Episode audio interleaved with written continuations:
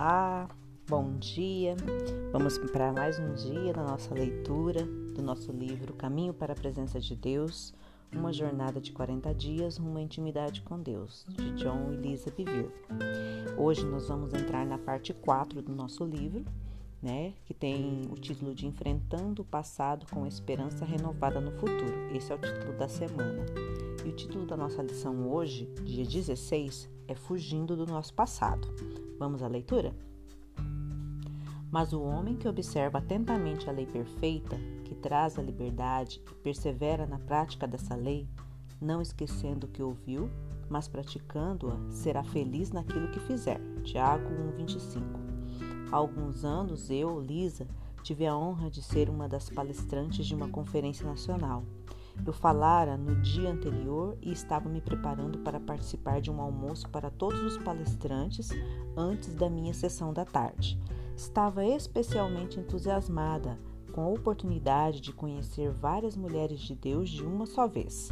Eu poderia ouvi-las conversando e fazendo perguntas. Além disso, nenhum dos meus filhos estava comigo. Eu estava sozinha com mulheres adultas. Enquanto me dirigia para o almoço, o espírito me fez parar. Vá até seu carro. Quero falar com você. Senti-me como uma criança quando o pai a manda ir para o quarto. Por que agora? Eu não poderia ficar um pouco lá dentro e depois sair?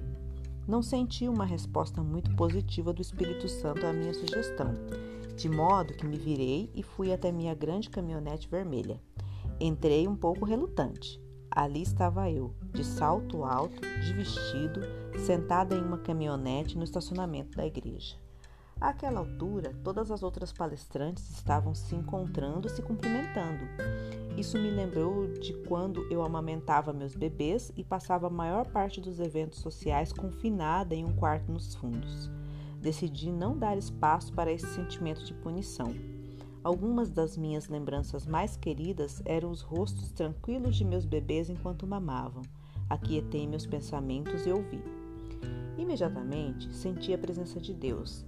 Peguei papel e caneta para anotar quaisquer verdades que ele me transmitisse. Folheei a minha Bíblia em busca de referências que confirmassem a sua voz. Não sei por quanto tempo fiquei ali. Pareceram instantes na, é, na riqueza de sua presença e comunhão. Eu não queria sequer sair do carro quando chegou a hora de entrar. Aquela tarde eu ia pregar uma mensagem chamada Fugindo do Seu Passado. Eu escrevera sobre esse assunto em meu primeiro livro e me sentia bastante confiante. No silêncio da caminhonete, Deus expandiu minha mensagem para aquela tarde. Ele começou me dizendo que a igreja norte-americana tem sacralizado seu passado o passado tem sido usado como uma desculpa ou justificativa para o comportamento presente. Quando damos desculpas para nós mesmos, mesmos é, com base no passado, isso é idolatria. Um ídolo é aquilo ao qual damos a nossa força ou do qual tiramos a nossa força. Algumas pessoas na igreja se desgastam pesquisando acerca do próprio passado, procurando uma razão para o enigma de suas vidas. Elas podem achar que o passado delas justifica o seu presente, mas a verdade é que o seu passado jamais justificará o seu futuro. Isso é um engano. Não somos o foco. O nosso foco é a lei perfeita da liberdade. Essa lei nos dará a liberdade que procuramos hoje em nosso passado. Somos descuidados quando só ouvimos a palavra e não obedecemos a ela. Parte da obediência consiste em aplicar a verdade de Deus às nossas vidas e às circunstâncias que nos cercam, removendo barreiras. Você alguma vez usou seu passado como desculpa para seu comportamento presente? Como? Peça ao Espírito Santo para lhe dar clareza em seu coração com relação a isso. Vamos orar? Senhor Deus, não quero ficar presa ao passado. Escolho me afastar dele e abraçar o futuro que tu tens para mim. Quero crescer diariamente para ser mais semelhante a ti. Enquanto olho no espelho, focarei em te contemplar e em contemplar a verdade da tua palavra.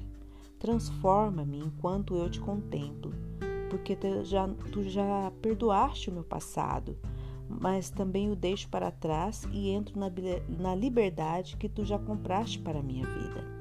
Obrigado, porque o meu passado não é o meu futuro. No nome poderoso de Jesus. Amém.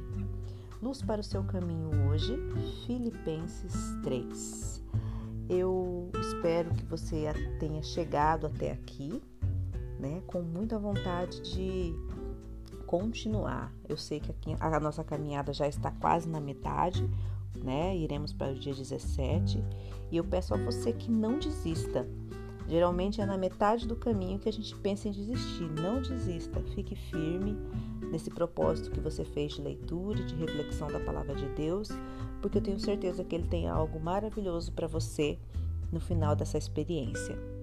Eu espero que o seu feriado seja abençoado, que você tenha uma semana abençoada e que o Senhor possa falar com você durante essa semana. É, fique na paz do Senhor Jesus. Amém?